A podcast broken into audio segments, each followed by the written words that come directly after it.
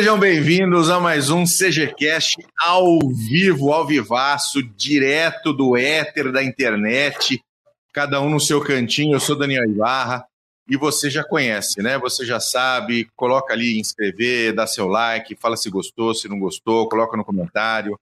Como você quiser, a gente está aí disposto a ouvir o que você estiver a dizer, né?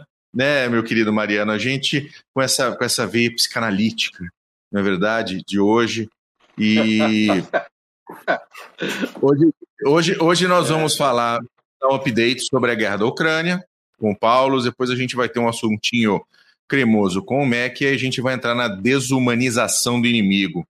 Então eu vou começar uh, apresentando o nosso convidado de honra, o meu querido amigo direto de São Caetano, José Antônio Mariano. Tudo bom? Saudações. Sempre fai a todos vocês. Obrigado mais uma vez pelo convite. E Lindo! puderam perceber, eu tô com, eu tô com equipamento.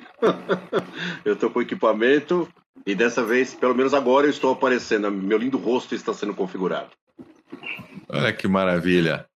Muito bem. Hum. Comigo também, sempre ele, o homem mais bonito de Santa Catarina, Glênio Madruga. Tudo bem, Mac? Tudo jóia? Bull Paulos Smith. Saudações cavalarianas para você, para você ouvinte que está acompanhando a gente nesta live no YouTube, talvez no Facebook, é uma dúvida que a gente está agora. Se alguém tiver pelo Facebook, por favor, dê um retorno para a gente para ver se está chegando. E, um abra... e esse assunto, cara, tá até me gaguejo, me gaguejo, porque esse assunto é bom, vai pegando tua, tua fantaúva aí, que hoje essa live vai longe. Muito bom. Com a gente também o meu querido amigo professor Renato Kloss. Tudo bom, Paulo? Tudo bom, Bull, Mac, Smitão, saudações segianas. Tudo tranquilo, meus queridos? Tudo maravilha. Antes da gente começar a dar aquele start no update da Guerra da Ucrânia, quero mandar um abraço para os nossos membros, aqueles que dão aquela ajudinha financeira gostosa para a gente, o nosso querido Schultz, o Geraldo Miciano, o Breno Mendes, Bélico Toledo, um beijo para você, meu querido. Praxe. O Wolfgang Cavalcante aqui, ó. Tá aqui, meu querido, ó, o equipamento que você tão tão deliciosamente nos enviou. Muito obrigado. Um abraço para Gustavo Grossi, Mauro Rached, Dani Dani, Pablo Maicá, Paulo Roberto, Paulo Fernandes e Maicon Luan. Um beijo para vocês, meus lindos. Oh, então vamos lá, Paulos. Vamos começar com War Update. Vamos falar um pouquinho sobre a Ucrânia e o pau torano. Vamos lá. Hoje nós entramos no 47 dia, já vamos, vamos chegar no 50 dia, 50 dias de batalha. É, mas impre... um pouco impressionante que nós não tivemos algumas, uh, alguns fatos notórios nessa última semana, desde o último update nosso. É, eu acho que o mais notório que nós podemos falar até agora foi o Putin. O Putin apareceu esses dias dando várias justificativas para a guerra na Ucrânia mas nenhuma convenceu. Ele falou que precisava, por isso ele tinha que atacar. Depois ele falou que não tinha outro jeito, por isso ele atacou. Passou um pouquinho, ele falou que, nossa, mas não tinha jeito mesmo, é por isso que nós atacamos. Realmente é uma tragédia. Então, dessa forma, nós vemos que é, talvez a opinião pública na Rússia pode estar meio que a, a, se descolando um pouco do Putin. Então, talvez nessas próximas semanas é, nós vamos observar qual vai ser a, a, a, o humor da opinião pública em questões de sanções a gente pode deixar de lado, porque o rublo já está voltando ao o, o, valor que estava antes. Então, é meio que a gente sanções... é meio que a gente comentou antes, né, Paulo? Uh, ah, a sanção é muito bonito, sanção é muito legal, mas assim, no fim das contas é, é só para inglês ver, né? Ver. Isso. É bom para político, político falar que vai fazer é mal. político, porque no fim das contas, a não ser que vocês sejam um país muito fodido, entendeu? A não ser que você seja um uhum. Irã, num, sanção não, não faz muita diferença.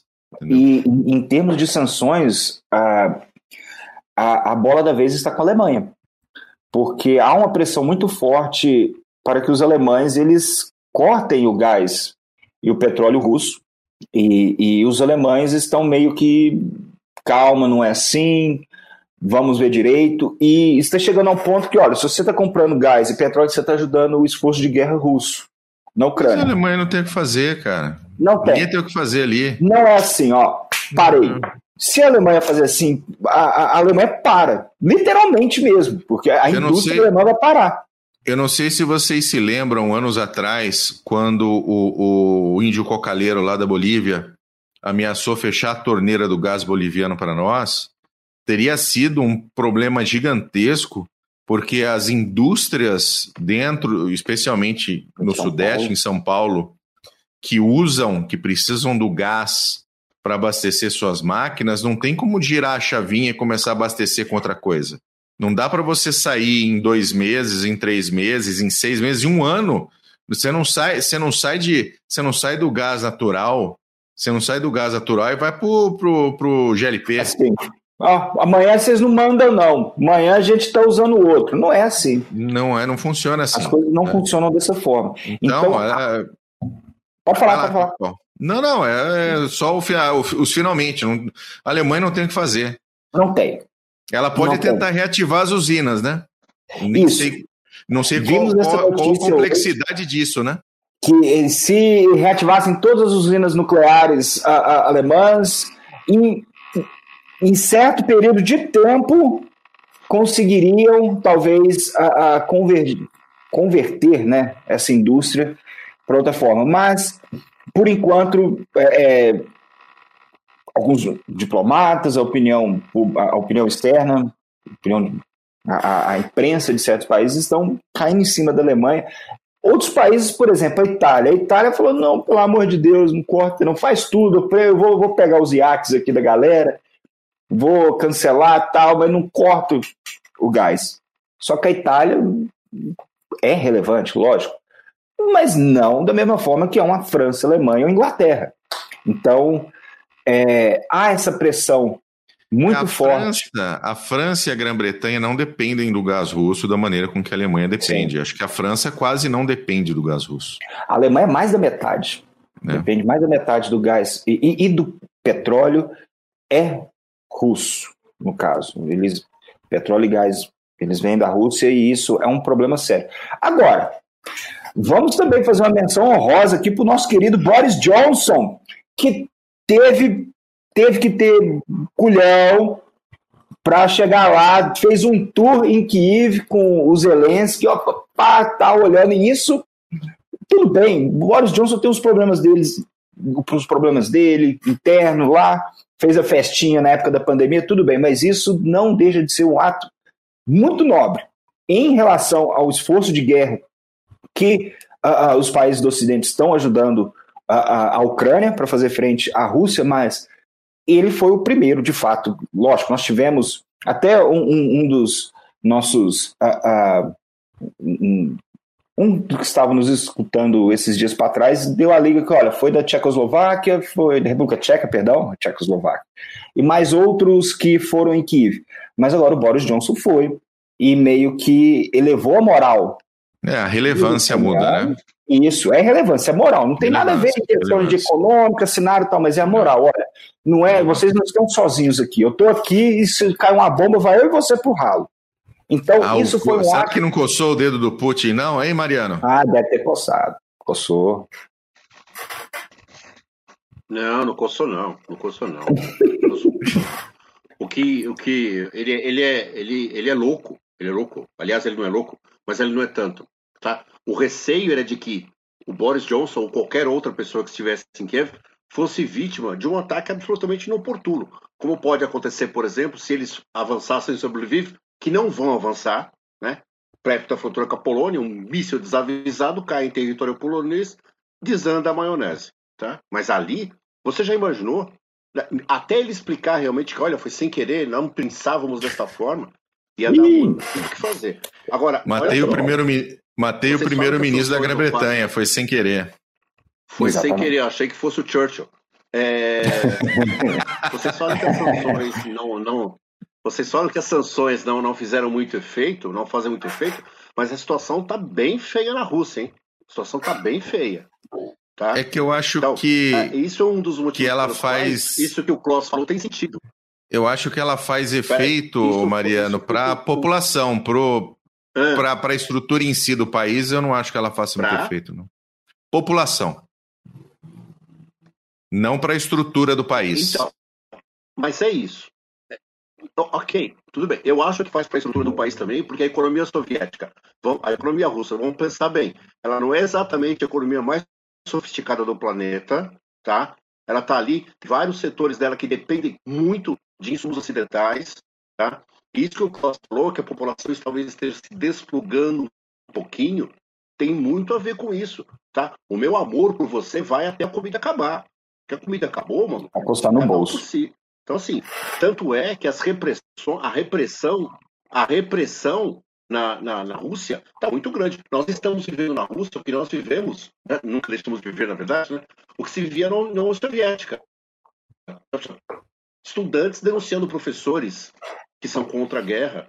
Você está no, no, bar e você denuncia o cara do lado que fala contra a guerra. Hoje foi preso um sujeito que eu não sei, não lembro o nome dele, que foi recriminou, foi preso. Quer dizer, num estado desse tipo, né, é, essas sanções, é, eu acho que colocam a população realmente numa situação muito complicada e ele vai ter, se ele quiser continuar mantendo, ele vai ter que manter com rédeas de ferro. Que, aliás, é o que a Rússia sempre fez, né? A Rússia Normal. É azer e vezer e matar o próprio povo. Normal. É, a única coisa que o Boris Johnson tem medo é do pente, segundo o nosso é. querido cadeirante. E apenas para citar mais um ponto da questão do, desse update nosso que nós estamos fazendo da Ucrânia, nesse 47 dia de batalha, é, nós comentamos há dois episódios atrás sobre aquela questão do cessar-fogo, das negociações de paz e que os russos trocaram de estratégia. Então, foram. A, a, a, apanharam legal no fronte de Kiev e eles estão saindo um pouco dessa região norte e realocando as forças para o leste. É, e nós citamos que, olha, é uma troca de estratégia, realmente a, a, defesa, a resistência ucraniana foi muito forte nessa região, então eles vão jogar as cartas agora lá no leste, na região de Donetsk e Luhansk, é, e até eles estão com medo, muito, muitos analistas acham que pode haver um cerco ali na região com mais de 100 mil soldados ucranianos. Isso seria é, encurtar a guerra e vitória russa. Porque se você pensar, a, Rússia, se a Ucrânia perder 100 mil soldados num, numa batalha de cerco, haja voluntário para tentar fazer frente. Então, é, é para acabar a guerra. Agora, o, o fanfarrão do Kadyrov, que nós falamos também no episódio passado, é, e, bom, nós citamos nesses episódios, olha, preste atenção que às vezes os russos gostam de ganhar tempo. Olha, nós vamos aqui, estamos trocando a, a, a nossa estratégia e depois, quando, quando todo mundo presta atenção, os russos estão lá novamente atacando e olha, não, falei nada não. É isso. Kadyrov, esses dias, ele mostrou um mapa e, ok, é fanfarrão, posta muita coisa no Instagram e tal, mas falou não, Kiev, Kiev vai, vai ser, a operação vai ser retomada e nós vamos tomar Kiev sim. Então entra um pouco naquela ideia. Ou oh, manda o Zukov para aquele lugar lá, conta os comentários dele aqui, ó. mas é, que que acontece? Até perdi que eu tava falando, olha aí. Mas. Que vai tomar Kiev. É, é, que nós podemos ver de novo aí uma operação rumo a Kiev. É, olha, nós estamos trocando de estratégia. Não, isso aí é apenas para ganhar tempo. Então vamos prestar atenção nisso aí também. É, Paulo, e, e, assim. Só, só... Na, na tua opinião, na opinião de vocês, Ebre, ainda vale o prazo de 9 de maio para operações ou você acha que o Putin, uma hora dessa, já jogou pelo hum. barranco esse prazo e vai para. Eu acho que agora é a hora. Eles trocaram o comandante, agora o Dvornikov, se eu não me engano que foi o comandante russo na Síria em 2015, a partir de 2015, entende um pouco dessa coordenação entre diversas forças e soube usar a, a Força Aérea muito bem na Síria. Agora, é outro tipo de conflito. Ali, na Ucrânia, o, o bambu está estralando, muito diferente do mandando minha Força Aérea, alguns soldados de forças especiais, forças Wagner. Não. Então, eu acho que ainda vale esse, essa data de 9 de maio por esse novo comandante e pela situação no leste. Eu acredito que se caso as forças ucranias, ucranianas sejam cercadas e caso esses 100 mil ucranianos uh, uh, desapareçam, é 9 de maio, antes disso dá, dá para pensar, mas vai, o relógio está tocando, está correndo. Vai, Smith. De, de, qualquer forma, de qualquer forma, a data de 9 de maio é emblemática e ele vai apresentar qualquer coisa em 9 de maio. Qualquer coisa. Qualquer coisa. Tá? Mariupol, por exemplo, já está cercado, já acabou. Ele vai apresentar qualquer coisa em 9 de maio. Inclusive que ele já venceu a guerra, mesmo não vencendo. Tá? É, a tomada de Kiev, eu acho que não vai acontecer. Acho que eles vão chegar num, num, num, no que parece que desde o princípio também existia isso, que era um plano B que não era bem plano B, que é a Ucrânia do Leste e a Ucrânia do Oeste. Então, a Ucrânia vai ficar com a metade ocidental, a Ucrânia, que nós conhecemos, vai ficar com a metade ocidental, e aquela região próxima à Rússia vai ficar a Ucrânia do Leste. Acho que isso vai acomodar alguns, vários atores. Tá? Ele vai sair cantando, ele vai sair que nem o pombo do xadrez, ele vai sair cantando vitória, vai apresentar isso para o povo, e ok. Um detalhe que eu queria chamar a atenção que é, é, é, é interessante, tristemente interessante, aliás, que Mariupol caiu, né? Mariupol caiu, não, não tem Sim. mais como.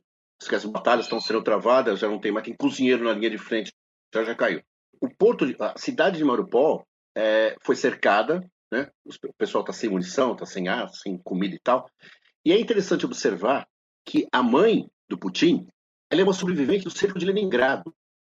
Nós sabemos do que foi o cerco de Leningrado. 900 dias. 900 dias de horror. E ali foi um dos episódios mais horrorosos da Segunda Guerra Mundial, né? Porque é, o Hitler simplesmente decidiu que a cidade ia morrer de fome e, e, e, bombardeio. A mãe dele passou por isso. Então é óbvio, o pai dele morreu em 42 na frente de batalha depois de ter servido no NKVD. Haha, valeu. É, é óbvio, é óbvio que a mãe dele falou a respeito disso para ele. Sem dúvida que falou, tá? É para você ver o nível em que esse tipo de sujeito que sempre foi, quem sempre foi, um ditador, autocrata, genocida, tá? e que no Ocidente é que é louvado como um homem, desculpe a expressão, com um pinto grande, sabe? Ele, ele é o que ele é. Tá? A mãe dele, muito provavelmente, porque eu, eu não tenho notícias de que ele batia na mãe, eu, eu não me surpreenderia, mas eu não tenho notícias disso. A mãe dele deve ter falado, e mesmo assim, ele impõe um cerco a Mariupol, ainda que isso seja, e eu reconheço que seja que taticamente é, é brilhante, tem que ser assim mesmo, mas ecos de Leningrado, sabe? Ecos de Leningrado. Não é a mesma coisa, o contexto é muito diferente, o cerco foi muito mais rápido, mas só quem está cercado é que sabe como é que é combater sob cerco. É um horror, é o horror do horror. Mas, ele, mas ele não se importa, ele não se importa com os russos. Por que, que ele vai se importar com os ucranianos? Independente da mãe dele. É, desculpa. Né? Tem razão. É verdade. Basicamente, basicamente. É, mas é, é, é mais ou menos. Ô, Paulo, o que mais? Tem alguma, tem alguma coisa do front ou finalizamos? Não, eu acho que o front, a questão principal é a parte leste, se essa, esse provável cerco das forças ucranianas. Isso para a gente ficar de olho. Beleza, maravilha. Mac, o palco Diga, é seu, hein? Então tá, vamos fazer uma introduçãozinha ao tema de hoje que é sobre a desumanização do inimigo. E eu vou pegar um, uma das ferramentas que mais foi usada no século XX. Claro que outras ferramentas foram usadas em outras épocas, o Smith vai falar disso depois, mas a gente está falando agora de rádio, porque a gente tem um interesse especial nessa forma de, de comunicação também. Então, rádio é um instrumento fundamental quando a gente fala em, em comunicação de massas durante o século XX tem a característica básica aí de ser um, um meio de comunicação relativamente barato, que atinge com facilidade qualquer localidade remota, em, em longas distâncias, pela configuração, tipo de comprimento de onda, frequência. A gente podia entrar aqui em, em termos técnicos, mas não, não é o caso. E principalmente atinge todo tipo de gente por apresentar uma linguagem mais direta, uma linguagem mais simples e não fala só, de repente, para um nicho específico da sociedade, ele fala com todo mundo de fora a fora. Então, o, o rádio é um, uma ferramenta pela qual você consegue transmitir notícias, você transmite ideologias, você transmite valores, você transmite medo e você ajuda, e o ponto para o tema de hoje, você ajuda a construir a ideia de um inimigo. E tudo isso com baixo custo e elevada eficiência. Olha que coisa mais, mais interessante que é o rádio, né? Então a gente pode pegar alguns estudos de caso aqui, começando com uma frase legalzinho, legalzinho entre aspas aqui, mas interessante pelo, pelo impacto, né? Nós queremos que uma, uma rádio que atinja as pessoas, uma rádio que alcance essas pessoas, uma rádio que seja um intermediário entre o governo e a nação, uma rádio que ultrapasse as nossas fronteiras e que dê ao mundo uma noção do nosso caráter, da nossa vida e do nosso trabalho. Legalzinha a frase, né? Então, Quem falou? O Goebbels. O Goebbels, ele entendia a necessidade de usar o rádio como ferramenta para a construção de uma aceitação da ideologia nazista pela população. E não só a população da Alemanha, mas população de língua alemã mesmo fora das fronteiras. O cara entendeu esse negócio. Então, sempre que a gente vê uh, imagens dos discursos, você vê o microfone, é um Telefunken. A Telefunken faz microfones excelentes até hoje. O cara usava isso na década de 30. Entende? É, é, é, a busca pela excelência que ele tinha dentro da, da ideia, da ideologia dele, mas ele tinha essa noção da, do alcance de alcançar o povo com, com essa qualidade. Então, além de pensar nessa qualidade de transmissão, de difusão, ele pensou também no equipamento físico, o aparelhinho de rádio, e encomendou a produção de um aparelho de baixo custo que fosse acessível é, para o trabalhador mais fubango. Produção em massa. Exatamente, era o Volksempfanger, uma coisa assim. Deixa eu jogar um negocinho na tela para nós aqui. Tá aqui o rádiozinho, o rádiozinho pop, para quem tá acompanhando no YouTube, na, no Facebook. E com os dizeres ali na Alemanha, todo mundo pode ouvir o Führer, né? Tá aí. Compre o rádiozinho, o nosso rádiozinho. E esse rádiozinho foi produzido pela Philips, pela Siemens e pela Telefunken. Só o embleminha da empresa ia numa tampinha atrás, assim, mas de de frente o rádio era o mesmo, independente da, da fabricante. Ô, ô Mac. Oi. Era daquele tipo de rádio igual na Coreia do Norte, que só tem uma estação? Não, esse tinha algumas estações, porque eram outras transmissões, e as estações, a regulagem não era pela frequência direta, cada regulagem tinha o nome de uma cidade. Então você podia é, conectar Munique, você podia conectar Berlim, você podia conectar. Você não tinha que caçar um vizinho, você caçava a, a transmissão. É uma característica interessante desse Ele era um aí. dial que já estava pré-programado, entre aspas. Exatamente, exatamente. Tá. Então, ao Ou seja, se tempo, tivesse uma rádio fora desse dial, você não ouviria. Tá aí o macete, né? Tá aí o macete do, do, do Goebbels. Então, todo mundo queria ter acesso a ter notícia, né? Todo mundo queria ouvir uma musiquinha, queria ter algum entretenimento é, diferente do dia a dia lá do, do trabalho, e ao mesmo tempo você ganhava aí um, uma propaganda nazista de brinde com, com a tua conexão. Uma lavagem cerebral junto. Exatamente. Aí a gente vai para a Rússia. Deixa eu mudar aqui o um negocinho para o pessoal ver. A expressão do pessoal, pessoal feliz. do rádio pela primeira vez, né? O, o regime soviético entendeu o impacto que uma rádio estatal podia ter se ela fosse bem organizadinha isso eles entenderam já no início da década de 20. Então, em 22 foi fundado o primeiro laboratório de pesquisa de radiodifusão. Entendamos, 22 não estava nem consolidada a União Soviética ainda, estava no meio da guerra civil deles. Né? E já estavam pesquisando radiodifusão. Em 24, as transmissões desse, desse laboratório, já um, um sistema de difusão, começaram efetivamente. E em 29, já começaram as transmissões da Rádio Moscou para fora da Rússia. O pessoal trabalhou muito rápido nessa, nessa organização. O, o, a transmissão da Rádio Moscou era o de sempre, né? Um pouquinho de música, um pouquinho de entretenimento, audiodrama era, era feito na época, notícias do Partido Comunista, dados sobre a Revolução, discursos políticos, o negócio todo. Em 29, a gente está falando de transmissões em russo, inglês, francês e alemão. E três anos depois, já tinha é, transmissão programação estabelecida em sueco, turco, português, espanhol, italiano, húngaro, sérvio e tcheco. Olha o, o tamanho desse negócio, exatamente. Espalhou que nem pólvora. É, a coisa foi tão forte na União Soviética que dois dias antes do fim da guerra, da Grande Guerra Patriótica, o Stalin declarou que o dia 7 de maio seria o dia do rádio na União Soviética, como reconhecimento da importância desse meio de comunicação para os esforços de guerra. Aí a gente vai para a Europa, que Rússia não é Europa, vocês podem ficar, o ouvinte aí pode ficar bravo tanto que você quiser. Primeiro tópico que a gente podia trazer é a importância das transmissões de rádio para os territórios ocupados pelos nazistas durante a guerra e também as transmissões é, japonesas focadas na desmoralização dos soldados aliados, a Rosa de Tóquio. Rosa de Tóquio. E afins. Eu acho que até tem imagenzinha dela aqui. Ó. Tá aqui o microfone que ela usava e, uma imagem dela. Mas a gente vai deixar esse. Oi? Lord Hall Hall. Exatamente. Fazia propaganda nazista para os brit... É, a partir dos britânicos, né?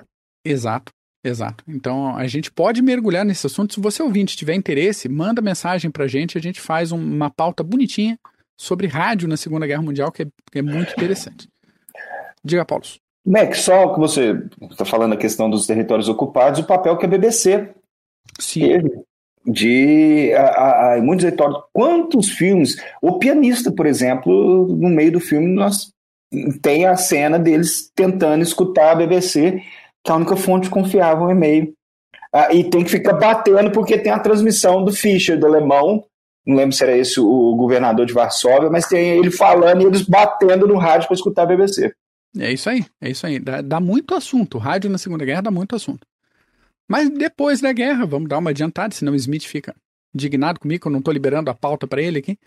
Em 49 surgiu a Rádio Free Europe, e que depois mudou o nome para Rádio Liberdade, que era uma central de transmissão baseada em Munique, que transmitia, ainda transmite para o Cáucaso, Oriente Médio, Leste Europeu, Ásia Central.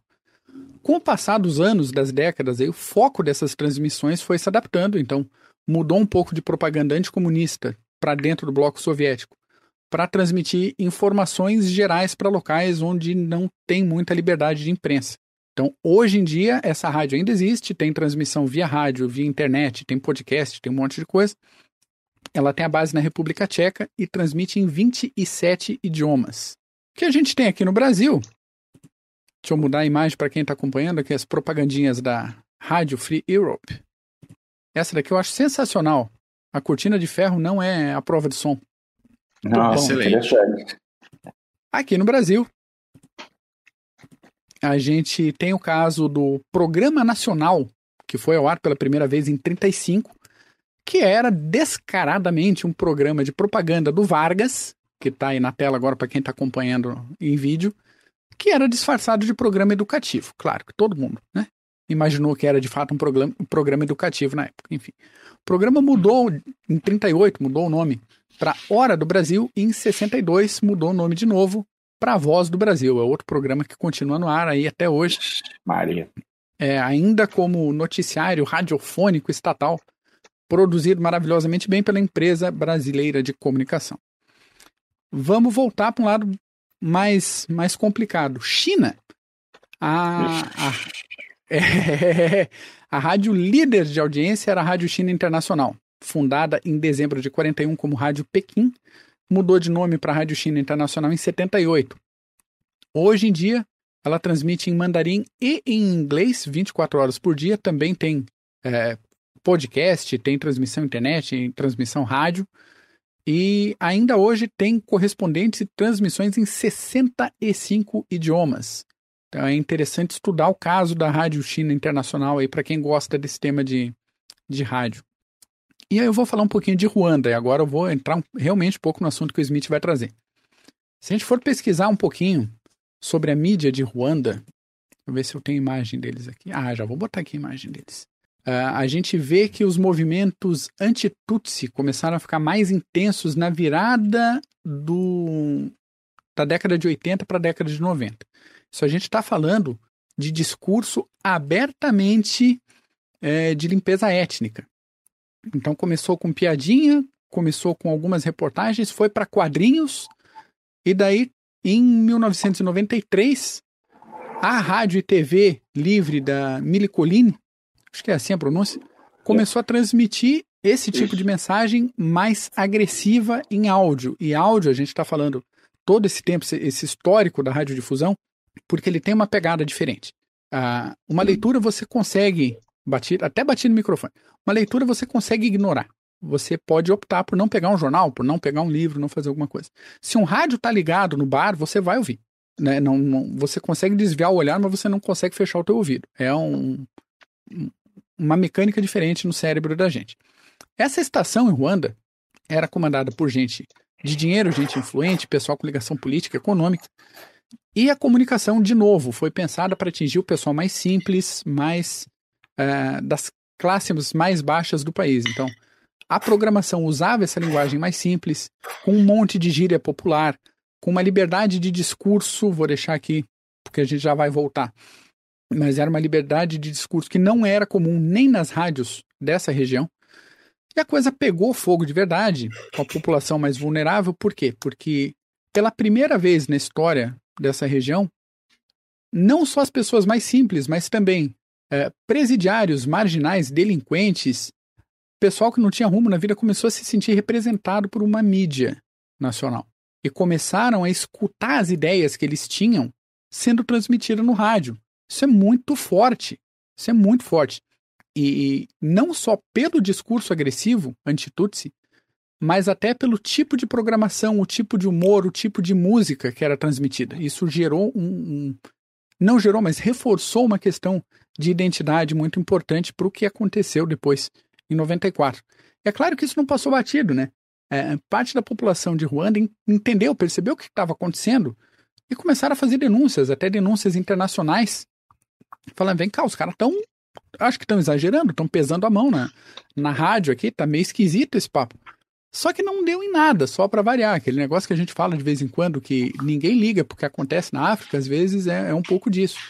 A que, que se importa com Ruanda? Ruanda é um país desse tamanho, lá no meio, sei lá, lá perto do Lago Vitória. Ninguém se importa com Ruanda. Né? Então, o embaixador americano, um camarada chamado David Rawson, disse que os eufemismos estavam abertos à interpretação popular Hum. e que ele, como representante dos Estados Unidos, acreditava na liberdade de expressão da imprensa. Cara, eufemismos, né? É o passapano. É, assim, os caras chamavam os Tutsi de barata o tempo todo, sabe? É. Faziam anúncio nesses termos, assim. É, todas as baratas que estão aí na rádio ouvindo a gente, a gente vai caçar vocês um por um. A sorte que vocês são poucos, e se a gente matar todas as baratas, ninguém vai julgar a gente, porque a gente vai ser vencedor desse negócio. Você entende isso no rádio, cara? E Smith, não vou te ocupar mais, mas três radialistas dessa época a gente pode dar um, um, um foco maior para quem quiser pesquisar. O primeiro é o Cantano Rabimana, que era de longe o mais desbocado, mais querido pela audiência. Ele costumava apelar para que os Hutus que tivessem armas de fogo saíssem de casa, cercassem as habitações dos Tutsi e acabassem com um por um a bala. Ô, oh, louco. Não, piora, piora. A, a, a segunda pessoa é uma mulher, a Valérie Bemerick, que era a voz feminina da rádio, só que ela não curtia armas de fogo. Então, normalmente ela fazia os apelos dela dizendo para que cada Utu não gastasse munição, não gastasse dinheiro. Para ela, tinha que picar todas as baratas a golpe de facão mesmo. Eles não valiam a munição. E, por fim, o Noel Hitmana, que ficou conhecido só por transmitir bêbado mesmo. O cara chegava loucaço na rádio e tocava a bagunça dele. Então a gente já fez um episódio aqui no, no podcast do Clube de Generais sobre o genocídio de Ruanda. Episódio Ruanda, pesadinho, pesadinho de ouvir, pesado até pra gente fazer aquele dia, foi tenso, mas tudo, todo esse histórico para ilustrar a importância do meio de comunicação em massa. E o Smith pode explicar melhor para a gente como é que funciona essa dinâmica mental de, de comportamento de massa. Muito bem. O, meu querido Smith, o, o palco basicamente é seu. Vamos falar da é desumanização do inimigo. Vamos falar da desumanização do inimigo. Olha só, isso que é, esse preâmbulo muito bem feito pelo pelo Mac, ilustra muito bem o que é isso. Quando você é, transmite a ideia de que fulano, beltrano é barato, tá? é rato, né? é óbvio que você está, que está embutido na ideia de que como eles não são humanos, você pode dizimá-los. Né? E isso passa por várias inúmeras guerras, inúmeras começos de guerras, no meio de guerra, isso foi muito implantado. Existem vários outros setores que a gente pode pode imaginar. É, no começo de guerra e no meio de guerra, né, para apelar para os impulsos mais primitivos das pessoas, é, essa doutrinação sempre foi feita. Sempre foi feita. E a gente tem a tendência de achar que o, o maior crime, para mim, do século XX foi o Holocausto, e é óbvio que o processo de desumanização que os judeus sofreram, principalmente os judeus, tá? mas não foram só os judeus, as minorias também, as outras minorias também, mas principalmente os judeus. O processo de desumanização que eles sofreram foi uma coisa premeditada, foi uma coisa engendrada, industrializada, realizada e quase concluída. E quase concluída. Quando a gente fala de desumanização, é óbvio que tem raízes. As raízes da desumanização é o racismo. É. Eu não vou matar, eu não vou, eu não vou me, me, me convencer de que eu tenho que matar alguém muito semelhante. É, é difícil para mim. Difícil para mim. Agora, e Smith, só um, só um detalhe. Racismo não é apenas direcionado à cor de pele. É só você ver a questão dos Tutsis e dos Hutus, todos negros, onde a questão era que um etinha, é, eram, eram origens Etnia diferente. diferentes, etnias diferentes, que, e, e se Exato. consideravam raças diferentes. Tem, tem essa também, não é só uma questão então, de melanina.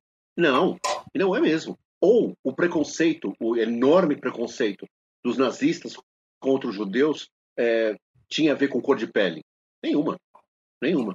Tanto é que várias judias, judias, loiras, mesmo morenas, desde que não tivessem as características é, muito tipificadas pelos grandes cientistas sociais alemães, elas conseguiram passar pela guerra de uma forma razoável, dentro do que era razoável estar na Segunda Guerra Mundial. Mas os homens não tinham como, bastava baixar as calças. Né? Porque mesmo os, mesmo os, os não professavam de forma muito clara o judaísmo, ainda assim eram circuncidados. Então era simples e era fácil de achar. Mas então, voltando no processo de, de desumanização, o processo de desumanização ele tira essa característica humana da pessoa. Quando eu retiro a sua característica humana, eu posso fazer com você o que eu quiser. Né? O que eu quero nesse momento, já que você é um inimigo e eu o declarei como tal, eu vou matá-lo. E vou matá-lo sem culpa, porque eu não estou matando semelhante. Eu estou matando alguém que tem até algumas características parecidas, a cor do sangue até lembra o vermelho, né? mas não é. Eu acho que vocês se lembram muito bem, isso é, isso, é, isso é característico.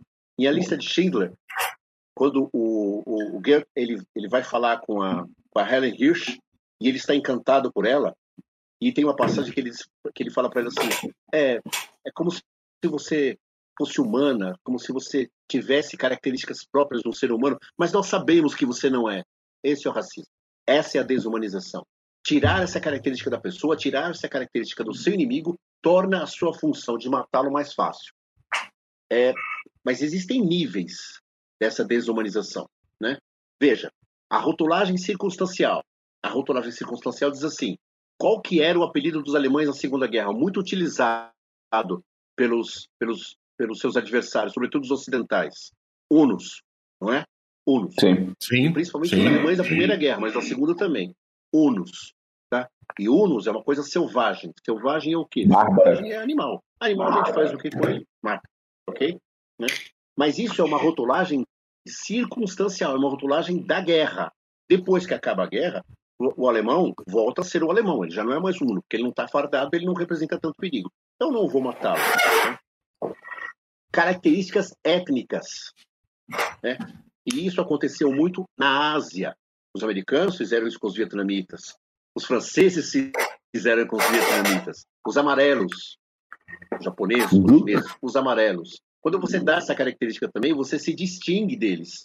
E, mesmo, e neste caso, mesmo que seja uma coisa absolutamente irracional, tá? é o suficiente para manter você num patamar em que você possa, de novo, matar o seu oponente sem ficar com remorso. Porque a ideia é essa: é tirar qualquer ideia de remorso de você, qualquer ideia de culpa, qualquer ideia. É, era algo que acontecia também com. Fala, Bu, pode falar. Eu me lembrei agora, no finalzinho da Primeira Guerra Mundial, quando os japoneses em Versalhes queriam que fosse colocado no papel, no preto, no branco, que eles também eram racialmente iguais aos europeus. Pra, pra, porque Exato. exatamente com essa questão do, da, do rótulo. Né? Exato. Essa é a rotulagem. Né? Eles precisavam ser iguais. E, quando, e a gente vai chegar em algum momento que nós vamos falar do preconceito e da dizimação e da desumanização dos japoneses em relação a algumas pessoas semelhantes. Ou a gente não sabe o que os japoneses fizeram na China, na Coreia, né? E racialmente estão próximos, mas é outro povo. E eu tenho que descaracterizá-lo também para poder matá-lo. O, o, outro nível são predicados pretensamente inferiores. E aí é que a gente entra é, nessa questão que o, que, o, que, o, que o Mark levantou da Guerra Civil de Ruanda. Ruanda, sabe, sobretudo com sociedades menos sofisticadas, tá? Assim, esses caras não sabem falar direito, esses caras não, não, não têm uma estrutura é, social sofisticada, sabe? Tanto é assim que o, o Congo era gerido como pelo rei Leopoldo II do, da Bélgica? Como um fazendão. Era uma fazenda, Exato. a maior fazenda do mundo. E ele fazia, não é? E ele fazia o que ele bem entendia. Ali ficava muito evidente que aqueles é, que os congoleses eram tratados pior do que animais, como os judeus foram tratados pior que animais, né? Por quê? São de outra categoria, são de outra raça, são inferiores. São inferiores. E por definição, inferiores fica sob meus pés. E se fica sob meus pés, eu posso pisar neles a hora que eu bem entender. E a outra característica são as características de predicados étnico-históricos. E aí é que entram Hutus, Tutsis, sobretudo os Tutsis, né, que foram massacrados, e os judeus. E isso permanece. Aí o jogo fica só nos judeus. Isso permanece. Nós sabemos muito claramente que Hitler não inventou o antissemitismo, os alemães não inventaram o antissemitismo. Isso vem de priscas eras, né? E atravessa todas essas eras, por quê? Porque sempre foram mantidos sob o mesmo prisma, prisma e sob o mesmo patamar de seres inferiores. E seres, mesmo que não fossem, e nunca foram, e nunca foram. Você pega a sociedade vienense, por exemplo, do tempo de Freud, é, era uma sociedade cosmopolita em que os judeus eles tinham alguma ascensão social, eram médicos, advogados, e mesmo assim eram extremamente é, é, desconsiderados. E o Hitler só elevou isso à quinta potência. Foi isso que ele fez. Sim. O que ele fez foi o que a Europa, muito provavelmente, ou os antissemitas de uma forma geral, pretendiam fazer e não tinham, talvez, culhão para fazer. Felizmente não tinham. Né? Hitler teve o que foi um horror, e é isso que a gente conhece. Essa dizimação tá, perpassou toda a Segunda Guerra, porque a gente fala dos judeus, mas os eslavos foram tratados assim pelos alemães também. A gente não sabe das, da, de quando a, a Operação Barbarossa teve início, todos os memorandos, todas as ordens dos dias emitidas pelos, pelo alto comando alemão, a forma de tratar né, era absolutamente horrorosa, horrorosa. Os ucranianos eram, eram menores, os russos eram menores, os, os bálticos eles faziam uma pequena concessão. Eles não matavam imediatamente, eles matavam depois, eles prendiam para matar depois. É, ou então deixavam esse serviço, como ficou várias vezes categorizado, para os próprios russos fazerem. Os russos mataram muitos bálticos na Segunda Guerra. Báltico. Alguém levantou a mão? Não? Não. Ah, não, perdão, não. Okay. Não, não fui eu, não. Toca o pau. Hum, não foi. Tá bom. É, olha, o que, é, o que é muito perturbador nesse processo de desumanização e dizimação, porque da desumanização, desumanização segue a dizimação, é que a gente tende a achar que figuras como Hitler, Himmler, Stalin, Mao, Pol Pot são loucos, Putin, é uma escala menor, eu admito, é, são loucos. Não, não são loucos. Não são loucos. Não são loucos. E, e, e assim, agora eu levantei a mão. Agora eu levantei a mão. Hum. É o seguinte, e, e assim, rotulá-los de loucos é ajudar a diminuir a responsabilidade de cada um sobre os seus atos. É Quando você chama alguém de louco, você está é dizendo que ele não tem, é, ele não, ele não tem a noção e a responsabilidade do que ele está fazendo. Deixa de né? imputar né? na pessoa o que ela fez. Ele, isso, isso. E não é assim, não. Exato, exato. E não é. E, é por isso que é perturbador. É por isso que é perturbador. Porque se eles fossem loucos, você fala, é louco. Só um louco faz isso. Tá ok, tá tudo bem. Mas não eram. Nunca foram. Eles foram mecânicos. Mecânicos. A mecanização, o processo mental a que eles se entregaram tá? e convenceram populações imensas a fazerem a mesma coisa, a fazerem o que eles achavam que tinha que ser feito, é enorme. E não tem nada de loucura. E um caso bastante emblemático disso, e a gente já falou disso algumas vezes, é Adolf Eichmann, quando ele é julgado em Jerusalém em 1961. Que a, a, a cunha o termo que, é, para mim, é a expressão mais clara do que, que era o, o nazismo. A banalidade do mal. A banalidade do mal. E é isso. Você olha para Eichmann, ele é um burocrata. Ele, ele cuidava dos trens, sabe? Com uma precisão absoluta, sabe? Mas o que importava que os trens carregavam gente? Aliás, não eram gente, eram judeus. Não eram gente. Era alguma coisa parecida, lembrava. Tá? Sim, por que, que as pessoas ficam tão. É, é, e, ele chega a dizer isso, ele chega a dizer isso no julgamento, por que, que ficavam tão ensimesmadas com isso? Ele fala, ele é capaz de falar isso em Jerusalém, na terra dos judeus. Assim, absolutamente isento de qualquer tipo de remorso. Absolutamente. Aí você olha um cidadão desse e fala assim: ele é louco, não. Você pega a história dele, tem mulher, tem filhos. Né? A gente falou aqui algumas vezes de Rudolf Riss, comandante do campo de Auschwitz. Tinha mulher, a casa de Riss ficava dentro do campo de Auschwitz. Ele abria a porta da cozinha dele e dava para ver o campo. Ele, faz, ele trabalhava durante as 8 horas, 10 horas regulamentares, matando pessoas, porque ele fazia isso, inclusive na, na seleção, e à noite ia para casa, velho, acarinhar os filhos. Isso não é comportamento de psicopata, a menos que ele seja um psicopata seletivo, porque eu não conheço. Né? Então, o, o processo a que os judeus foram entregues na Segunda Guerra foi uma coisa absurda. E eu gosto sempre de lembrar disso, desse livro aqui chama-se A Espécie Humana, de Robert Anton. Ele é um francês. E esse livro. Baita livro. Fala, ele foi um prisioneiro do campo de guerra. Baita livro. Ele foi prisioneiro do campo de Gersheim. E eles, assim, aqui não tinha é, campo de extermínio, não tinha gases, não tinha nada disso.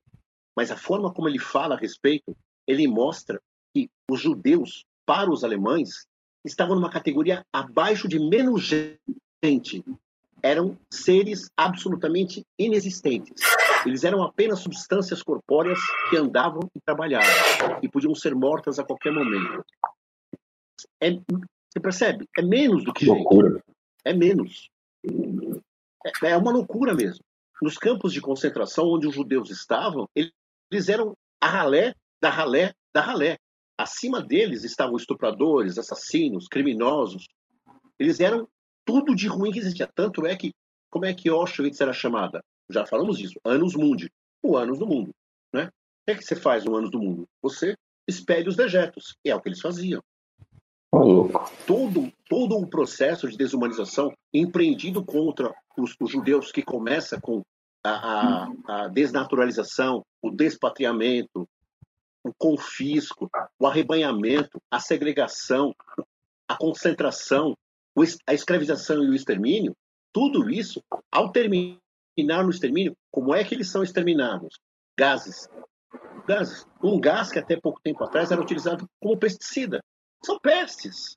São pestes. Você vê as campanhas promocionais de propaganda de Goebbels aliando os judeus a ratos, inclusive nas expressões fisionômicas, é uma coisa abjeta. E o povo alemão, ou a parte do povo alemão, comprou isso. O seu vizinho é judeu, você sabe que o seu vizinho não tem nada de animal, não tem nada de, de, de, inseto, de rato. Até ontem ele tomava café com você e hoje ele é um animal. Quer dizer, o volume dessa, dessa, dessa, dessa doutrinação foi espantoso. A pessoa passa de alguém a nada, sabe, em questão de anos. Isso, tá, isso, guardadas todas as devidas proporções, acontece hoje com quem fala contra o status quo, não é? Do, do seja da linguagem, seja o status quo uh, da, da, do gênero, seja o status quo qualquer. Se você fala alguma coisa contra isso, você também é, é você é trazido para baixo, onde você não é digno de absolutamente nada. Isso acontece, obviamente, guardadas as devidas proporções mas Sim. também é um caminho. você também é, é o caminho. Você é, é o caminho, é um é, caminho de desumanização também. Por quê? Por quê? Porque você perde voz. Você perde voz. Você não pode ter opinião, você não pode expressar sua opinião, você até expressa, mas você não fica válida. E você vai esperar um contra-ataque de alguém, e você vai esperar o contra-ataque de alguém que não tem, não vai ter com você, muito provavelmente, muito provavelmente mesmo, a mesma capacidade de argumentação.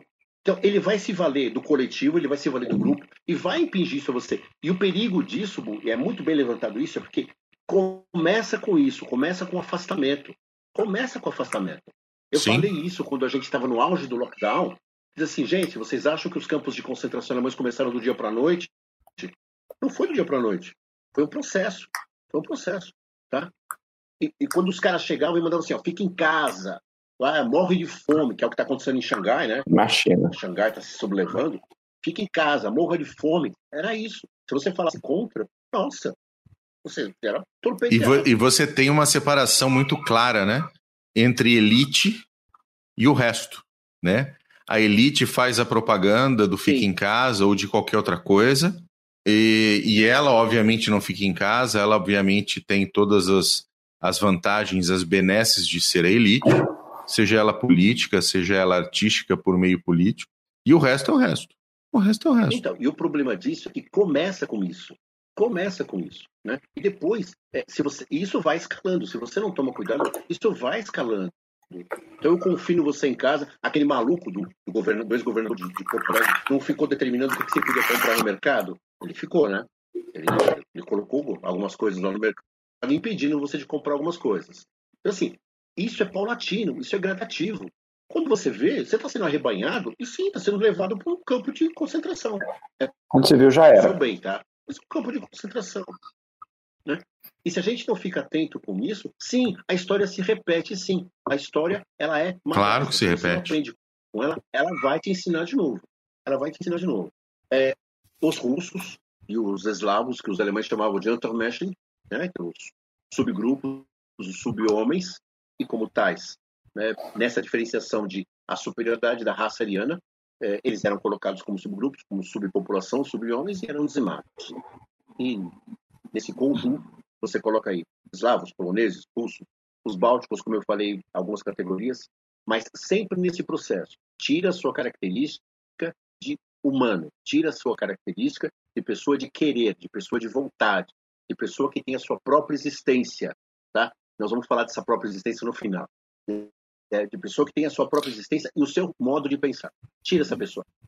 Tira esses rótulos dela. Transforma ela em apenas num ser deambulante e defecante. E você mata como você quiser. Mata como você quiser. É, é, a questão, é a questão da, da escravização também, né? Porque assim, é, nós temos no, na, história, na história da humanidade, eu acho que basicamente todos os povos foram escravizados em algum momento, de alguma maneira, por alguém. Né? Desde o início, desde que o homem levantou um pedaço de pau para tomar a mulher do, do vizinho de caverna, você tem você tem uh, povos, pessoas e povos escravizados.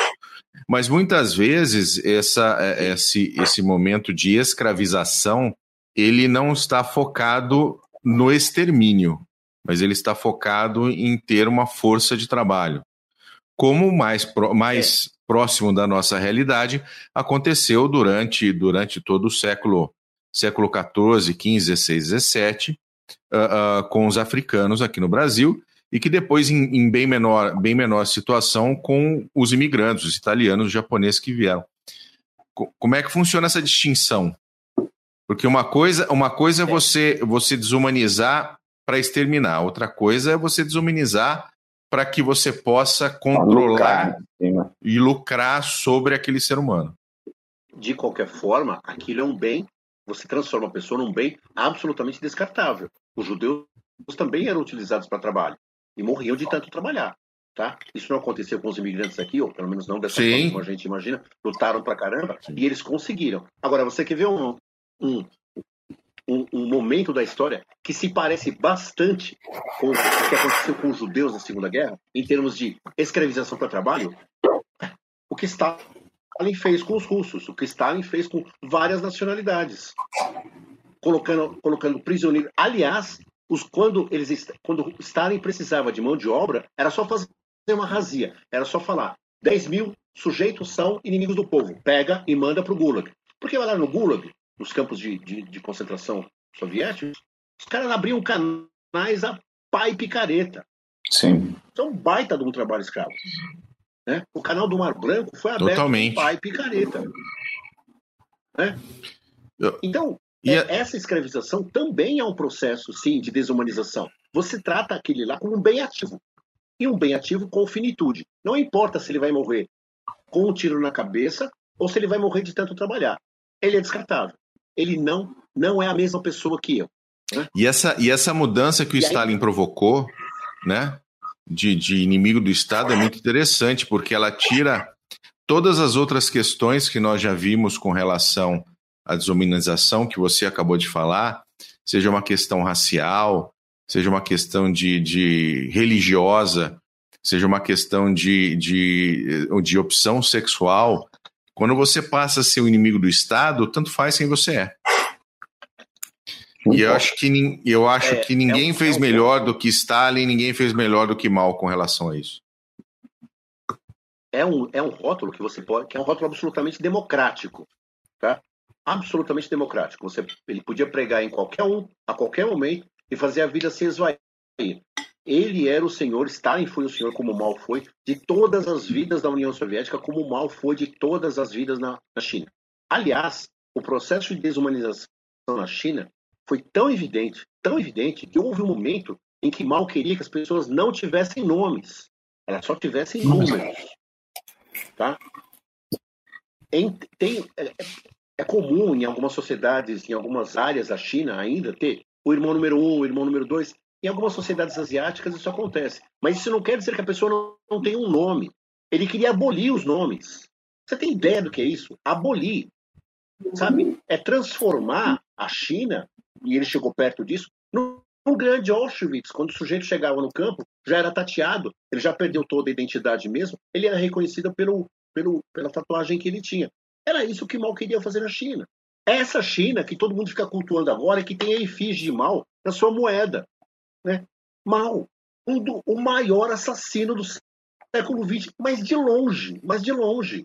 E ficamos aqui batendo palma para esses macacos. Desculpa, foi mal o macaco. Mas a gente fica O macaco não merece. É, fica mal. Fica mal. Porque o que mal fez, as pessoas ainda ficam batendo palma para ele, é terrível. É terrível. Tá? Então, não- e, e esse processo de desumanização na China foi muito grande. Muito, muito, muito. E essa do, de deixar o nome para depois, tirar o nome das pessoas e deixar só um número, foi apenas a cereja do bolo. Apenas a cereja do bolo. Eu não canso de, de dizer que a bomba atômica de Hiroshima e Nagasaki matou muito menos gente do que a bomba atômica de Mao, que matou 34 milhões de pessoas de fome em quatro anos. Em quatro anos. Isso é ou não é um processo de dizimação, um processo de desumanização? Que você não está considerando absolutamente nada de ninguém. Nada. E ele, ele fazia questão de dizer que o que ele fazia na vida, Mao dizia isso, era comer e cagar. Ele fazia questão de dizer isso. Ele sempre vivia muito bem nutrido, sim e obrigado. E se alguém dissesse para ele que o povo estava passando fome, como foi o caso de, de Schoenlein, não, Schoenlein foi o ministro dele, foi um, um outro, falou para ele que o povo estava passando fome, teve um acidente de helicóptero. Né? Então, essas são as pessoas, esses são os ditadores que impingiram isso ao povo e esse processo de desumanização percorre tudo. A China, a China, a gente sabe da história da China. A China passou um apuro muito grande com os japoneses e eles foram muito subjugados pelos japoneses. Nós sabemos que aconteceu em Nanquim, o estupro de Nanquim foi uma coisa horrorosa. E por que que isso acontece? Ah lá, né? Aí. O, o, o estupro sempre foi utilizado como arma de guerra. E o estupro é sim um processo de coisificação. Ele coisifica a, a mulher. Ela não é nada mais, nada menos que um depósito de esperma. Os alemães fizeram isso andar com pau na Rússia. Fizeram muito. E quando era judia, eles abusavam, estupravam e matavam, para não ter testemunha. Porque não podia. Era, as tropas alemãs eram proibidas de confraternizar com a população russa, quanto mais transar com a população russa. Se então, fosse judeu, pior ainda. Eles transavam e matavam. Era simples. Colocavam na fila e ia embora. Os japoneses fizeram isso na China. Também transformaram as mulheres. Na Coreia, até pouco tempo atrás, havia uma, uma reunião de mulheres, né? É, mulheres de conforto, se reuniam em frente da Embaixada da China em Seul, na Coreia, para protestar contra isso. Embaixada do Japão. Para protestar contra isso. Isso é um processo de coisificação, sim. E, de novo, você tira, da, da, nesse caso, você tira da mulher o ser humano que ela é e transforma em objeto. E objeto pode, pode ser usado para absolutamente qualquer coisa. Descartável. E o estupro é uma área, é uma, é uma guerra, é uma arma absolutamente horrorosa. O que, que os russos estão fazendo na Ucrânia agora? É, parece que é uma arma para vários exércitos legítimos de guerra. Os russos é modus operandi. Milhares de É. é o jeito russo de se fazer guerra. Mulheres da Alemanha. Ah, é, exato. Aí a gente pensa assim: é, os americanos fizeram isso no Iraque. Sim. Os americanos fizeram isso no, no Vietnã. Fizeram. Quando que isso foi instituído como política de Estado? Nunca. Os casos que aconteceram no Vietnã e no Iraque, e talvez no Afeganistão, talvez não, no Afeganistão também, foram casos de soldados que tomaram essa iniciativa e foram punidos por isso. E foram punidos. Né? Na, na, quando, quando o exército soviético começa a migrar, começa a entrar em Berlim, qual que é a proclamação de Zhukov? Vingança. Vinguem-se. E, sobretudo, vinguem-se das, das mulheres alemãs. Vinguem-se. Isso é ou não é um processo de coisificação, de objetificação? Tremendo. Tremendo. E eles voltam a fazer isso, ou alguma coisa parecida, agora na Ucrânia. O que mais? É, falando um pouquinho de. A gente mudando um pouquinho de, de continente, falando um pouquinho de África, colonização e Congo belga. É, o que aconteceu no Congo belga foi uma coisa absurda. E, e exatamente por isso. Sociedades africanas, né, colonizadas pelos europeus, o norte da África, pelos franceses, a Itália na Somália, a Inglaterra, em várias áreas da, da África, todos os africanos, a grande maioria, eram tidos sim como subraça. Eram tidos. Tá? Sim. A menos que, e mesmo assim, a menos que, e mesmo assim, eles fossem é, lutar ao lado das suas, das suas metrópoles. Eu estou terminando o livro de Dien Bien Phu, né? Aí você, você pega os soldados norte-africanos que lutaram junto com os franceses, vários deles lutaram muito bem sob comando francês, obviamente sob luta sob o comando de oficiais franceses, mas vários deles foram bastante discriminados, bastante. E, obviamente, que eles não foram dizimados, não naquela guerra, mas o processo de colonização é, europeu na África teve muito, sim, de dizimação de várias etnias, dizimação de vários africanos. Os africanos, é forçoso, é forçoso dizer, não colaboraram depois que as potências ocidentais saíram da África. Não colaboraram. Eu não consigo ver, eu, eu consigo ver poucos países africanos realmente viáveis. Viáveis. O restante não. E não vem dizer que isso é herança europeia, não é. Antes da Europa, eles já, já viviam desta forma e eles também se julgavam uns aos outros. Mas é óbvio que isso não dá o direito nenhum dos europeus chegarem e fazerem o que fizeram. E fizeram várias vezes mesmo. Fizeram muito. No Congo, na, na, na, na Uganda, é, é, na Argélia, no Marrocos. Tá? Não atingiu, é bom que se diga, o nível a que os judeus, os alemães fizeram com os judeus. É claro que não. É óbvio que não. Mas, de novo, se você empreende né, uma política um pouco mais racista, é óbvio que você está desnivelando os quadros. Tá? E aí, os excessos naturalmente ocorrem. Porque, de novo, se essas pessoas não são exatamente humanas como eu entendo um humano, eu posso dispor delas da forma que eu imaginar, da forma que eu quiser. Sim.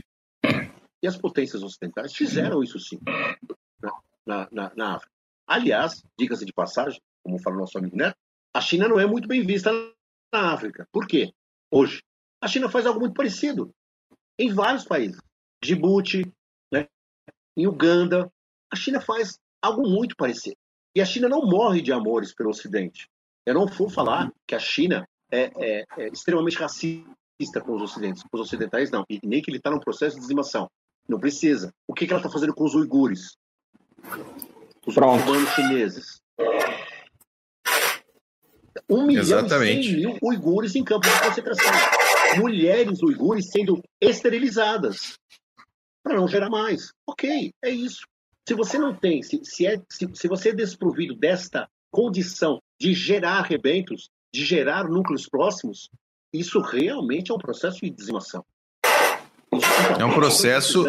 Exatamente disso é. É um processo de genocídio efetivo. Fala, Mac. Lembrando que essa semana também está saindo algumas. É, com esse assunto a gente já está desmonetizado mesmo, então a gente tem uma certa liberdade, né? É, é, algumas entrevistas, alguns depoimentos de mulheres e meninas ucranianas que dizem que foram estupradas por tantos soldados russos e alguns soldados russos teriam falado que a ideia era estuprar elas o suficiente para elas nunca mais quererem contato sexual com ninguém e, portanto, não gerarem filhos ucranianos. É, só para botar o ponto no que o Smith estava falando aí. Ok? É, eu, eu, peço perdão por desmonetizar do canal. É, mas é, o volume de Culpa sua, não. a gente toma é muito grande. Né? A gente toma. É, não acho que os chineses sejam macacos, pelo amor de Deus, não é isso. Foi uma expressão horrível, feia, mas foi, e saiu. Né? É, mas o fato é que os chineses não gostam do Ocidente. Para eles é apenas um supermercado. Eles só pegam as coisas, entregam as coisas. Mas ok, não é, eles não estão fazendo isso. Isso não é um processo de, de, de dizimação da, da sociedade ocidental. Não é isso. Aliás, nós não precisamos dos chineses para fazer isso. Nós estamos fazendo isso conosco mesmo. Tá? Exatamente. Então, não precisa.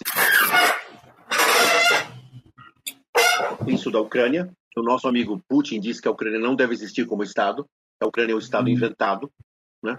É, e aí a gente parte para uma coisa mais macro, quando você engloba toda uma população e diz que ela não tem direito de existir. Pelo menos não naquilo que é, ela tem como mais caro, que são seus valores, suas histórias e sua cultura. Um detalhe que você me lembrou.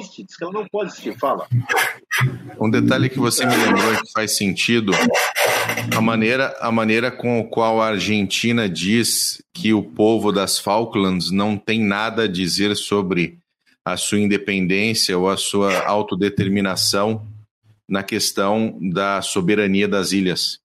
Isso é uma maneira de você colocá-los como, como cidadãos de segunda classe de que não tem nada a, a, a dizer e a ver com isso. Isso vai ser, são os, os governos que vão decidir. Você está aí, mora aí, faz seis, sete, oito, nove, dez gerações, não quero saber. Você está aí de, de trouxa, você está aí de invasor. Então você não tem nada o que falar, você não tem nada o que dizer, tá? É, é, é assim, obviamente, numa outra, numa outra linha, até porque é, é, é, é risível não, mas é, é, é, de dar risada, né? O que a maneira com que a Argentina trata esse, essa questão. Mas é um pouco, um pouco isso também. Não, não. Vocês fizeram referendo? Não, você não vale, isso aí não vale. Você, o que vocês falam não vale nada. E, e esse é processo inicial, esse é o processo inicial tá? Porque, tá, ok, as, as, as Falklands, elas viram Malvinas, elas são da Argentina, tá? Você acha, você acha que o governo argentino não vai ficar de olho nos locais porque eles são um foco de insurreição em potencial? É óbvio que vai. Sem dúvida que vai. Porque eles foram assimilados contra a vontade. E é isso que o Putin tem que pensar na Ucrânia. Ele acha que depois que acabar a guerra vai ser tudo um paraíso. Ele sabe que não vai ser. Pronto, acabou. É óbvio que não vai ser. Né? É óbvio que não vai ser. Mas quando você tenta calar uma população, tirar essa voz dela, tirar a sua cultura, tirar os seus valores, que é o que foi feito com os judeus na Segunda Guerra, felizmente eles recuperaram vários depois, mas quando você tira isso, é óbvio que você está gerando sim um foco de insurgência. E quando tem um foco de insurgência, o que, que eu, governo, vou fazer? Eu primeiro vou prestar atenção e depois sim, eu vou tomar providências. Tá? Ou nós não internamos japoneses e alemães durante a Segunda Guerra Mundial aqui? Era claro que internamos. Ok. É um contexto de guerra, tudo bem, ok e tal. Mas neste caso das Malvinas, não estamos falando de guerra. A guerra já foi. Porque nós estamos falando Acabou já, faz tempo. do governo argentino com isso. Então, um conformismo com isso. E com determinada população que pode se tornar, sim, um fulcro de insurreição. E para prevenir isso, eu vou dar um jeito. Eu vou dar um jeito. Sabe? Existe até existe até uma, um projeto, um, eu não sei se se chama projeto de lei, tá? Eu não sou muito versado no, no, no, na maneira com que o parlamento britânico trabalha, mas existe um projeto de lei, entre aspas, me perdoem aí a, a nomenclatura se estiver errada, para transformar as Falklands de território ultramarino para um, um estado britânico, entre aspas, fora das ilhas, tá? Ela deixa de ser um território ultramarino e passa a fazer parte efetiva como território da Grã-Bretanha. A 8 mil quilômetros de distância, mas passa a fazer parte da Grã-Bretanha. Existe até um projeto sobre isso no parlamento, até para reforçar um pouco mais essa questão uh, das Falcons. Mas vamos voltar para vamos voltar pro mais ou menos como a Guiana Francesa, Bu? Isso. Hum, não sei, eu não é sei, eu não tenho, eu não sei qual o status efetivo da Guiana, Mac. Positivo, positivo. A, a, a Falklands é um Aí... território ultramarino, tá? Ela faz parte da Grã-Bretanha, mas ela não é como Kent, ela não é como qualquer outro condado nas Ilhas Britânicas, tá? Ela não é como Nottinghamshire, ela não é como outros locais, tá? Ela não faz parte da Grã-Bretanha. Ela é um território ultramarino, pertencente à Grã-Bretanha. Tá, eu fui e dar com uma qual seus aqui, cidadãos a... querem, querem permanecer assim. Uhum. Fui dar uma olhada agora, Guiana é também um território ultra, ultramarino francês, então... É a mesma, mesma situação. Questão sedimentada aqui, obrigado.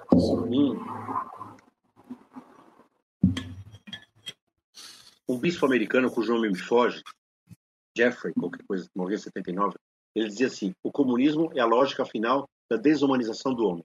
Desculpa, é. Ponto. É. O comunismo é a lógica final da desumanização do homem. Tá? Então, todos os regimes comunistas, todos, têm como base, têm como objetivo desestruturar o ser humano, desumanizá-lo, torná-lo uma peça de engrenagem apenas para que ele possa girar, rodar, produzir, ser infeliz e manter a nomenclatura. É para isso. Então, esse também é um processo de desumanização muito grande e que, levado a cabo na China, no Camboja, na União Soviética, em países do leste europeu, fez com que as pessoas se tornassem absolutamente dispensáveis. Porque é dessa forma. Se há uma engrenagem, quebra a engrenagem, joga fora, coloca outra. Temos em abundância. Então, nós estamos aqui falando do processo de desumanização dos judeus pelos alemães, tá? dos, do, da guerra civil ruandesa, tá? mas o que é, os japoneses, mas o que os, o comunismo faz e faz em essência e de base é isso. E não tem que tergiversar com isso, não tem que o secundar. Tá? É um fato. A história mostra isso muito claramente. Então, quem flerta com o comunismo está flertando com a morte em si. Desculpa, está flertando com a morte em si.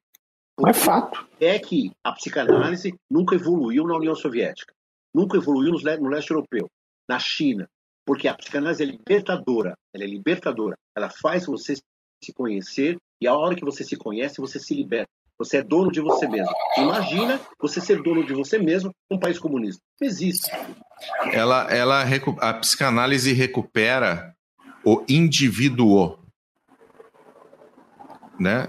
A exato. recuperação do indivíduo. Exato. Exato. Exato. E não existe ele indivíduo passa, no comunismo. Daquela. Não existe. Não existe. Uma massa amorfa, sabe? Que pode ser moldada ao bel prazer dos dirigentes, porque eles sim, eles estão lotados de, de caviar, lotados de carros de luxo, lotados de conhaques, né, como o tirano da Coreia do Norte. Sim. A plebe rude não. Ela é uma massa de manobra só. E isso sim é um processo de despersonalização, é um processo de vitimização e de desumanização. Você tira o aspecto humano da pessoa. Isso é absolutamente criminoso. O capitalismo e as democracias têm todos os defeitos do mundo, todos os defeitos do mundo. Mas ele pelo menos deixa você ser você. Fala, Bu. Não, um ponto que eu queria puxado que está na tua pauta, Smith, é a questão, a questão das guerras civis. A gente passou, a gente passou por Ruanda, mas eu queria que você falasse um pouquinho da guerra civil americana. tá? Porque assim, Sim. eu acho é, é, é muito interessante porque ali você tem uma situação de irmão contra irmão e a desumanização do seu irmão, né? Uma situação um pouco As- Caim Abel. É, As guerras civis Tá. têm essa característica. As guerras civis têm essa característica. Né? Uma coisa é você rotular e, a partir dessa rotulagem, matar uma pessoa que não é um local, que não é nacional, com quem você não tem afinidade. Você não tem afinidade. Tanto faz como tanto fez. Tá? Agora, outra coisa são as guerras civis de pessoas que, em tese, cultuam os mesmos valores. Tá? Mesmo que você pegue, por exemplo, a Iugoslávia. que Eram seis nações dentro da Iugoslávia. Um Mesmo saco de gato. Caso, mesmo que elas tenham é, mesmo que elas tenham sido sezidas sobre o tacão de, de, de Tito, mesmo assim, mesmo assim. E no caso da Guerra Civil Americana, é óbvio que houve esses processos também. O Norte achava que o Sul era escravocrata e ao ser escravocrata, né, a servidão, a escravização, né, diminuía o homem, fazia o homem ficar menor, utilizava o homem como, como fonte de, de, de tração, como fonte de trabalho. O Sul achava que o Norte era cosmopolita demais e, como tal, havia perdido todos os valores que haviam norteado a, a sociedade americana. Né? Que não, e, e um para o outro entraram é, na energia de que não poderiam viver em conjunto. Então, for, todas as guerras civis, todas as guerras civis se parecem nas tragédias entre irmãos que elas proporcionam. Por quê? De novo, Sim. você precisa, nesse processo, des, né, desumanizar, rotular, categorizar para poder matar. Alguns fazem isso com muita facilidade, não precisa nem de rotulagem. Mas pessoas mais ou menos normais, como nós aqui, por exemplo, precisa ter um trabalho muito intenso de doutrinação para tentar nos convencer de que aquela pessoa que até ontem conversava comigo, vinha na minha casa tomava café, hoje é um inimigo e merece Hoje é um ser inimigo. Mas algumas nações conseguiram fazer isso. É, e politicamente, É, politicamente isso acaba sendo bem forte também. Diga, fala, Smith. eu só queria falar um pouquinho da teoria freudiana a respeito disso. Sim. Todo o processo de desumanização em si, mas por que, que as pessoas se entregam a isso? Por que, que elas se entregam? É o espírito da manada. É o espírito da manada. Então, é, alguém, é, quando você está em grupo e esse grupo começa a adquirir forma, esse grupo começa a adquirir corpo e a tomar algumas decisões, sejam elas guiadas por alguém, ou seja, tem geração espontânea, porque tem geração espontânea, né? as pessoas neste grupo, elas perdem essa identidade, elas perdem o seu senso. Então, todos aqueles, todos aqueles freios morais, todos aqueles freios sociais que ela possui, eles são baixados, eles são deixados de lado. Aquele grupo, você se torna engrenagem daquele grupo, você se torna parte daquele grupo e aquele grupo te toma. Você sim é capaz de fazer atrocidades. É difícil você se livrar disso. É muito complicado você se livrar disso. Vários conseguem, vários conseguem. Eu tenho certeza, eu falei isso várias vezes no, nas discussões do Clube dos Generais, tenho certeza que vários soldados alemães é, fizeram de conta que não ouviram o barulho atrás da, da, da, da parede escondendo um judeu, porque ele sabia que se ele abrisse ali, se ele descobrisse ali, ia ter que matar aquele judeu. Ele fez questão de não ouvir. Eu tenho certeza disso. Muito, é muito provável que tenha havido mesmo. Tá? Mas nós estamos falando do geral, estamos falando do coletivo. E o coletivo era isso. Tá? É o, o, é o que acontece, o que acontece nas universidades ocidentais hoje, né? O que acontece nas universidades ocidentais hoje. Né? O, o, o burro coletivo. Né? E aí, quando você, quando você se, é, se, se mimetiza nesse grupo, você entrega o seu self para esse grupo, você deixa de pensar como você, o grupo te comanda. Então você não tem responsabilidade. Lembra da lei da obediência de vida? É isso, é obediência. Estava todo mundo fazendo, eu fui lá e fiz. É, para sair desse grupo, para se dissociar disso, é difícil. Vários conseguiram, mas a grande maioria não. Haja vista, por exemplo, e volto a dizer, a sociedade alemã, que aceita Hitler, apesar de Hitler ter dito tudo que ele ia fazer e fez, e mesmo assim esteve com ele. Vários. Muitos oprimidos, eu, eu, eu entendo, mas vários por livre e espontânea vontade. Publicou um livro falando que ia fazer e ninguém acreditou, né? Exatamente. Exatamente. Não dá é para ser mais claro do que isso. E Ucrânia? Hein? Que a coisa. É, o que aconteceu em baixa e etc. Então, é, aquele texto que eu publiquei a respeito de, de Butcha e de, de Katyn tem muito a ver mesmo. Tem muito a ver. Tá? O, o, mecanismo é muito parecido. É claro que em Katyn, quando os soviéticos capturam os poloneses espontaneamente, né, eles fazem as trocas de prisioneiros de contra capturam os poloneses e matam os poloneses, tá? aquilo foi um ato absolutamente premeditado. Em Butcha, eu tendia a acreditar que haviam sido ações individuais. Mas diante do que eu li e diante disso que o, o, o Mac falou agora, parece que realmente era uma política estabelecida. É tacar o terror mesmo para que as pessoas fiquem muito amedrontadas tá? e não resistam. É, sem a resistência. É, e não resistam. E com isso, eu, eu... esse processo de objetificação, de desumanização, fica muito evidente. Fica muito evidente. E os russos eu fico imaginando que vai o, o que vai aparecer de Mariupol, por exemplo. Tá? É, em, em Borodianka já estão descobrindo coisas que fazem Rússia ficar no chinelo.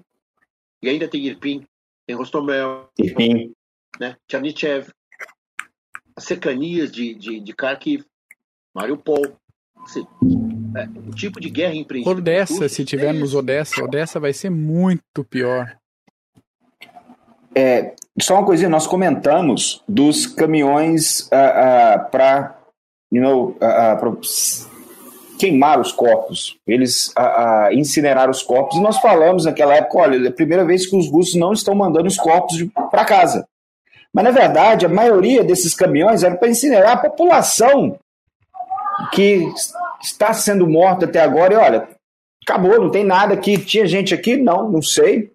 Então, é. dois objetivos para esses equipamentos.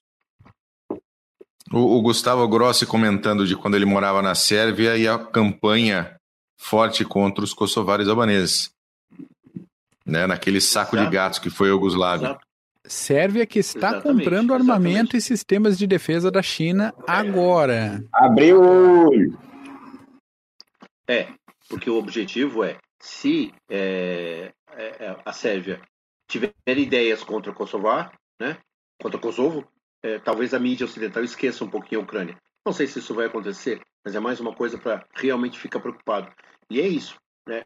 Na, na, nos Balcãs, isso aconteceu de balde também. Muito, muito, muito. Essas guerras civis e esses, de novo, esses processos de, de, de demonização, desumanização, isso é muito, muito, muito grave, isso é muito sério e volto a dizer, nós temos que ficar muito atentos, porque isso não começa com alguém chegando na sua casa e metendo uma bala na sua cabeça. Não começa desse jeito. Começa como isso. começou aquela questão do lockdown. Começa desse jeito, dizendo para você o que você tem que fazer, o que você tem que pensar, colocando medo em você, tá? Porque depois eles vão fazer tudo, tudo para, ao continuar esse medo, segregá-lo. E se você segrega, você fica com medo. Você fica com medo, você se agarra ao que o Estado te entrega. É, a segregação nessa foi, foi a questão da vacina, né? A vacina foi a segregação Exato. aí. De você criar, você criar cidadãos de segunda classe que são os não vacinados. Quando, Exato. Aquela, quando a vacina não impede transmissão e não imuniza. Do, do, aquele meme do, do Bastardos Inglórios, do Christoph Watts, é sensacional. É sensacional. É, vocês têm um não vacinado no porão, né? Vocês têm uns não vacinados no porão. É isso, isso, né? Porque a ideia realmente é fazer com que grupos cada vez mais se dividam, grupos cada vez fiquem mais é, fragilizados para que sejam jogados um contra o outro. Isso é um absurdo. Né? E aí você tem dois, só saindo um pouquinho disso, mas é inevitável. E você tem dois ministros do, do STF que nos Estados Unidos falam: o Bolsonaro é o mal. Quem falou que eles são o bem? É horrível isso. É horrível. E esses caras é que vão legislar em torno das eleições, e esses caras é que, se ganharem, se as eleições forem como eles querem, eles vão continuar fazendo exatamente esse tipo de coisa que nós estamos discutindo aqui. Porque se a sociedade não se indispõe contra isso, eles vão continuar perseguindo, eles vão continuar segregando, vão continuar. Nós temos presos políticos. Sim. É. Sim, nós temos, incrivelmente. Incrivelmente. Muito bom, meu querido Mariano, meu querido Smith, o nosso fuzileiro. Muito obrigado pelo, pela sua deliciosa participação hoje. Aula. Pela sua aula. Faremos mais. Faremos muita... mais. Vocês têm muita paciência comigo, obrigado por isso. você, você, você, tem, você tem crédito. É, ainda tenho, né? Apesar de ter desmonetizado. Ô, Mac, não. Não, filho. Aqui desmonetiza na primeira frase. É só tranquilo. o primeiro palavrão vai embora, já era. No primeiro palavrão vai embora. E aqui, ó, já fui falar de, já fui falar de vacina. Eu falei, já agora que desmonetizou mesmo, agora, agora vai ficar vermelhinho. Tá, vai ter que até mandar um dinheiro para eles aí, ó. É, já tá ficando ao contrário. Daqui a pouco a gente vai mandar um dinheiro para eles. É. Ô, Mac, você tem alguma consideração final, livrinho, alguma coisa aí? Cara, eu tenho um monte de coisa, mas como é um monte de coisa, eu não vou falar. Então, eu vou, nos próximos dias, vai ficar na descrição do episódio vários livrinhos, várias recomendações. E o Gustavo mandou uma, mais uma mensagem ali também, falando do, dos Balcãs, tem uma rede de paramilitares gigante praticamente todos os países. gente que morou lá, né? Tiveram na Ucrânia em 2014, estão hoje, tem suspeita de croatas lutando com Azov. Não é de se duvidar. Mas. Sim. Todas as Eu minhas tenho. referências bibliográficas estarão na descrição e daí Paulo. Assim, um trovão, viu? É trovão isso? Porra. Porra. Segue com a recomendação. Vai lá antes que o trovão te tire daí, Paulo. Não, não. Eu acho que vai chover para mais tarde. Mas aqui, eu tenho duas indicações.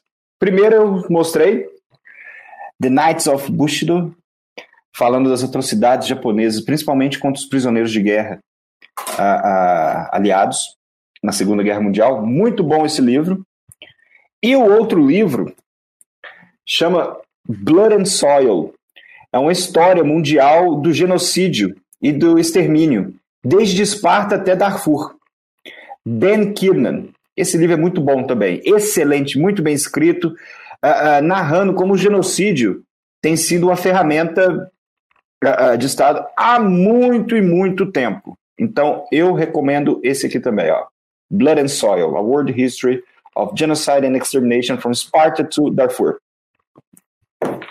Maravilha. Paulo está lá cercado, Qual, ouvindo, quantas, ouvindo. Quantas páginas? Quantas páginas tem esse livro aí? Esse aqui são. Só um 724 momentinho. páginas. 700. Aí, Assim que é bom. Tá no volume. Ok. Vamos comprar. Acho que vai gostar desses, meu. Ô Mariano, você tem alguma indicação para fazer de livro, meu querido? Eu tenho esse aqui, A Espécie Humana, tá? Então, por favor, é muito bom, tá? Não esperem é, grandes revelações, não tem, mas a forma como ele descreve é muito crua, tá? E é aquilo que eu falei para vocês. É, ele se coloca na posição e ele descreve muito, muito bem que nada é, no gênero judeus, os judeus não são nada e nada mesmo, sabe? Eles não têm, não têm voz, não têm presença, não tem absolutamente nada. Um outro livro muito bom é esse aqui, ó. É, Soldado, sobre lutar, matar e morrer. Neitzer e Harald Welser. É nesse aqui, é nesse aqui que fica evidente que eu falei para vocês de soldados alemães que matavam as judias depois de escutarem. Esse aqui é muito bom também, presente do meu amigo Mac, Holocausto em Memória, tá? É um livro muito interessante, muito legal do, do Guterman. Fala sobre é, a construção da ideia do Holocausto e a manifestação do Holocausto em várias esferas da, das artes. O clássico, né? é muito bom, tá? Apesar de ser antigo, a história de Biafra, e aqui fala da, da segregação dos Igbos pelo governo central da Nigéria, na Guerra Civil Nigeriana, e o último, como a temporada de facões. Ruanda. Sobre a Guerra Civil Ruanda. A Chat Season. É uma paulada. Esse é uma paulada, paulada precisa de um pouquinho de estômago para ler. Bastante. Precisa de estômago para ler. Muito bem, Smith, meu querido, muito obrigado pela sua participação. Bom te ver. Espero vê-lo ao vivo em breve. Você ainda me deve, você ainda me deve um livro autografado, tá? Eu sei. Eu vou aí cobrar esse autógrafo de você. Beleza, Mac, obrigado. Um beijo pra você. Eu que agradeço, Bull, pela condução com esse microfone praticamente erótico, hein? Lindo aqui, ó. Paulo Smith, obrigado pela aula aí. E vamos para a próxima. Obrigado, gente. Vamos para a próxima. Paulo, meu querido, um beijo. Um beijo, meus queridos. Excelente Até a aula. próxima. Muito bom. A você que nos acompanhou até agora, valeu. Muito obrigado. Grande abraço. Tchau.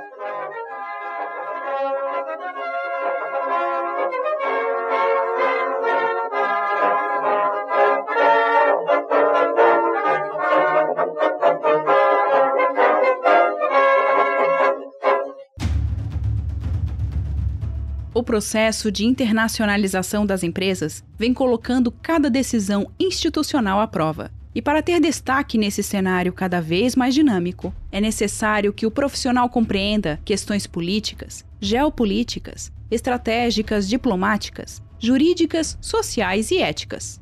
Nesse sentido, a Columbus, pós-graduação de alta performance, promove o curso de Relações Internacionais e Diplomacia Empresarial. Este curso é coordenado pelo professor Marco Túlio Delgobo Freitas e é voltado para profissionais que trabalham em um contexto internacional ou queiram atuar na área de relações internacionais. Se a sua área de atuação for direito administrativo ou gestão estratégica de marketing, a Columbus também tem cursos de pós-graduação que vão te ajudar a desenvolver habilidades e competências para sair na frente como um profissional completo e dinâmico. Acesse o site columbuseducacional.com.br. Informe que conheceu os cursos através do podcast Clube dos Generais e garanta 10% de desconto.